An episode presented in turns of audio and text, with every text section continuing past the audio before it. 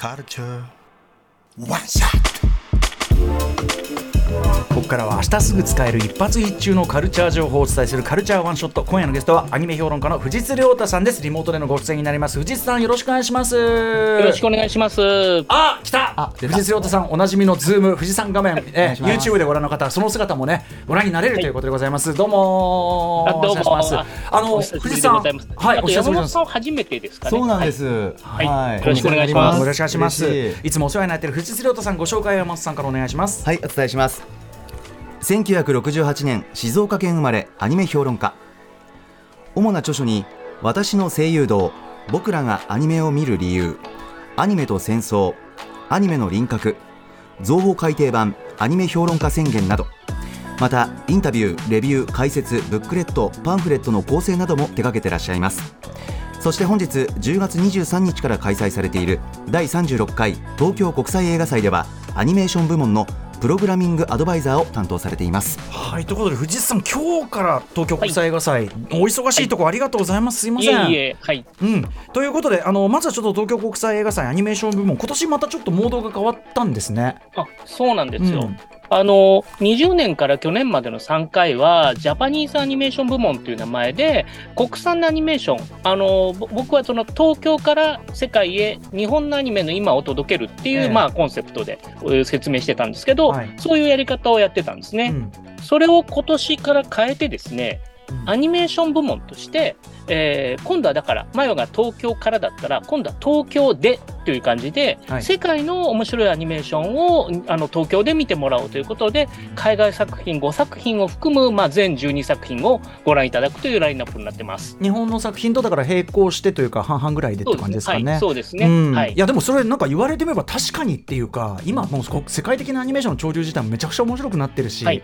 なんかいいかなって感じしますねそれはね。そうなんですよ。うんあの実際今回えっとまあレトロスペクティブで過去にまあ有名な作品日本の国産のアニメーション3本あるんですけど、はい。それを除く9本は新作でうち4本が国産アニメーション、うん。でうち5本が海外アニメーションなんですけど、はい。この5本どれ見ても面白いです。えー、ちょっとね僕全然あのタイトルだけ見たら知らない作品だったんですけど、例えばどんな作品があるんですか？あのえっとアートカレッジ1994っていうのは、うん。中国の美大生が、はい。えー1994年に美大生がどんなことを考えて生きてたかっていう青春ものです。あしかも中国アニメなんですねこれね。中国アニメですね。えー、で、えー深海レストランも中国アニメなんですけど、今度は CG で、まあ、うん。あえて言うなら、千と千尋の神隠しみたいな話です。えー少少女が別の異世界へ紛れ込んで、いろんな体験をするっていう話で、うん。これをイマジネーション豊かな CG で見せてくれる。うん。あの何年か前に「西遊記、えーヒーローイズバック」という、ねはい。えー CG アニメがすごい話題になってヒットしたんですけど、え。まあ、特に中国でもヒットしたりしたんですけど、うん。あの監督の、えー新作ですね。はいということで東京国際映画祭またちょっとね、あのー国際的なラインナップになっていますね。これめちゃくちゃ面白そう。ぜひちょっとこちらもあと他にもあうん。のあれです、えー、アヌシ国際アニメーション映画祭で入賞した作品がさその他3本なので、うんうん。もうああのの折り紙付きという感じになります。はいクオリティは間違いないって感じですかね。はい。さあということで、えーそんなお忙しい藤津さんなんですが今回は10月から放送されているおすすめアニメ作品を一つ、えーちょっとこのね時間がギュッと凝縮にされたんでご紹介いただけるということです。早速何でしょうか？タイトルお願いしますはい、えーモータースポーツの甲子園と呼ばれているフォーミュラ4を題材にしたオリジナルアニメ「オーバーテイク」を今日紹介したいと思います。はい。こちら、私あの1話だけ見ましたけど、はい。1話でめっちゃ掴まれました、う。ん。えーそうです。はい、どんな作品でしょうか？はい。うん。すごいレースシーンがかっこよかったと思うんですけれど、あのお話としては、えー高校生レーサーの朝比奈遥というのが主人公でいて、えーもう一人の主人公、語り、視点の人物ですね、として、えーフォトグラファーの窓が荒野という人間、この彼はちょっとなんかスランプにいるみたいで、えー人間を写真にうまく撮れないみたいな状態なんですけれど、このカメラマン、フォトグラファーが朝比奈遥と出会って、まあ、ちょっとずつ、えー歯車が噛み合って動いていくというお話なんですね。はい、僕これ驚いちゃったのはこの題材、まあ、F4 っていう題材の取り方も面白いしオリジナル企画なんですねこれ。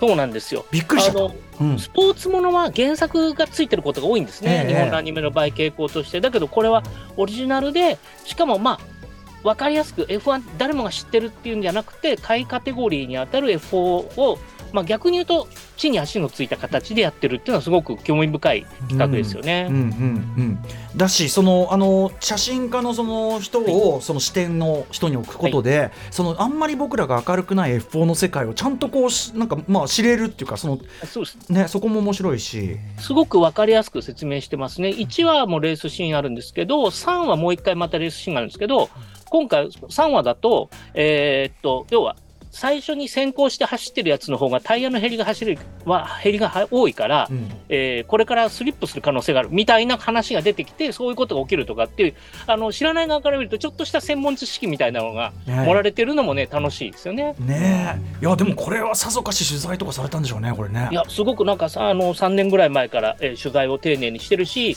えーっと車体はやっぱり実際に車体を作ってる人たちのお監修を受けて CG で作られていて、うん音も現地に、えー富士スピードウェイに取りに行ってると、うんこういうことですよね。これまだシリーズ途中ですよね。放送中、はい、ああのお話中はこれからねどうなっていくのか。ちょっとずつそのカメラマンの窓か荒野と朝比奈遥の距離が、まあ、縮まってきて。うん。その辺もね演出が良くて2話で片方で、えー、窓か荒野が缶コーヒーを飲んでるんですけど、うんあの彼はもうあの開けてるんですよね蓋を。うん。だけどあの最初の遥はまだ開けてないんですけど話をしてるうちにあれ？っていう瞬間が来てパキッてこう開けて、えーコーヒーを飲むみたいな演出があったりして。山本さん好みじゃない？これ。はいめちゃくちゃ引き付けられました今。うまいんだ演出が。そういうね、すごい、あの、人の心の機微みたいなのが、すごく丁寧に映画らしいというかね、映像作品らしい演出で見せられてるのもいいところですね。いや、はい。僕実際その1話目のラストのそのはい。朝比奈遥さんってそのすごくこう人をこう心にちょっとシャットダウンしているような雰囲気に見えた、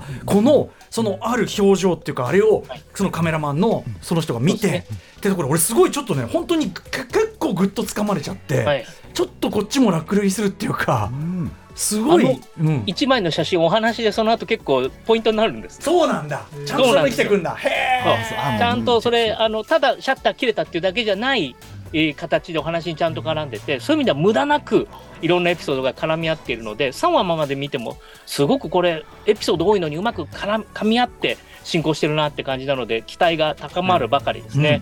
はいということで、えーオーバーテイクです。こちらどこで放送されてるかというと、はい東京 MX で毎週日曜24時30分夜の12時30分から放送中。また UNEXT、Hulu、Amazon プライムビデオなどでも配信中です。これちょっと僕見続けたいと思います。すごい良かったこれ。はい。ぜひぜひうん。という感じです。はい、ということで藤井さん最後にお知らせ事などお願いします。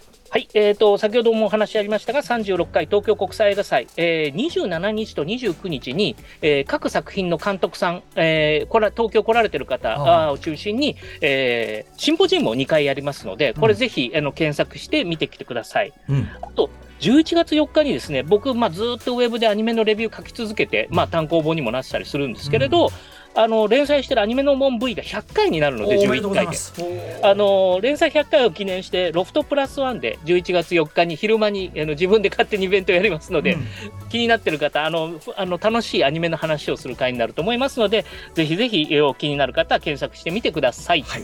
ということであのまずは東京国際映画祭まだまだねこれから始まったばっかりですからあはいの会期ね中お忙しいと思いますがまず大成功お祈りお祈りしております。はいありがとうございますそしてあのアトロック2また特集の時間帯もまた一つお世話になりたいと思いますのでよろしくお願いします。はいはい、よろしくお願いします。今夜のゲストアニメ評論家藤津亮太さんでした。藤津さんありがとうございました。ありがとうございましたありがとうございました。After Six Junction.